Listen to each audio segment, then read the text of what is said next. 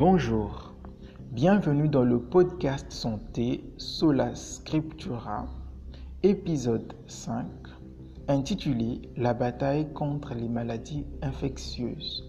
Le texte à exploiter se trouve dans Jérémie 9, 25 à 26. Je lis Voici les jours viennent, dit l'Éternel, où je châtierai tous les circoncis qui ne le sont pas de cœur. L'Égypte, ceux qui habitent dans le désert, car toutes les nations sont incirconcises, et toute la maison d'Israël a le cœur incirconcis. Amen. Il n'y a pas si longtemps, les scientifiques pensaient qu'il était sur le point de vaincre les maladies infectieuses.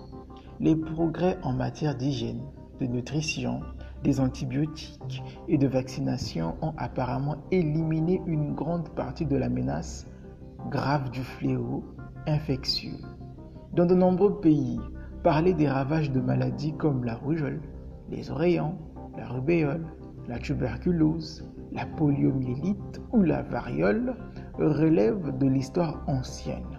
Oui, cela semblait être un véritable triomphe pour l'humanité et la médecine. Pour chaque succès, une nouvelle menace d'infection semble surgir. Les infections nouvellement reconnues continuent d'apparaître. Il y a une douzaine d'années, qui a entendu parler de l'antavirus mortel qui, il n'y a pas si longtemps, a attiré l'attention de tout le sud-ouest des États-Unis Qui était au courant de la maladie diarrhéique appelée cryptosporidiose Qui, en, en une seule épidémie, a provoqué une diarrhée prolongée chez 400 000 habitants du Midwest des États-Unis? Qu'en est-il du fléau des infections transmises par les tiques, récemment reconnues comme la maladie de Lyme et l'Ehrlichiose, c'est-à-dire une maladie causée par une bactérie appelée Ehrlichia Et puis, il y a des tragédies internationales causées par le virus de l'immunodéficience humaine, le VIH, et par la tuberculose pharmacorésistante.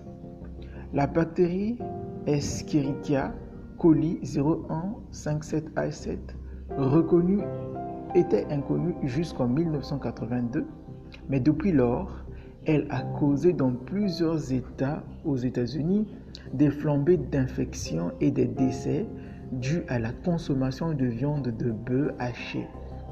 Récemment, D'autres maladies infectieuses sont devenues une partie importante de notre vocabulaire.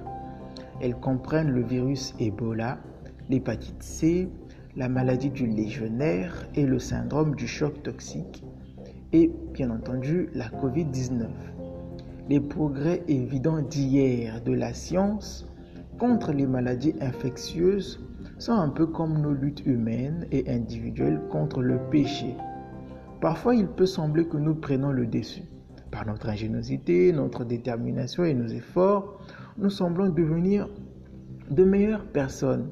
Mais alors, nous ne tardons pas à être confrontés à la réalité. Ce n'est qu'à travers le Christ que le pouvoir du péché peut être brisé dans nos vies. Lisons dans Jérémie 9, 23 à 25. Que le sage ne se glorifie pas de, de sa sagesse, que le fort ne se glorifie pas de sa force, que le riche ne se glorifie pas de sa richesse, mais que celui qui veut se glorifier se glorifie d'avoir de l'intelligence et de me connaître, de savoir que je suis l'Éternel qui exerce la bonté, le droit et la justice sur la terre. Car c'est à cela que je prends plaisir, dit l'Éternel. Amen. Quelques questions. Pouvez-vous vous vanter de comprendre et de connaître Dieu? Que pouvez-vous faire aujourd'hui pour mieux le connaître? Le point santé euh, d'aujourd'hui avait pour titre La bataille contre les maladies infectieuses. C'était là le podcast Sola Scriptura, épisode 5.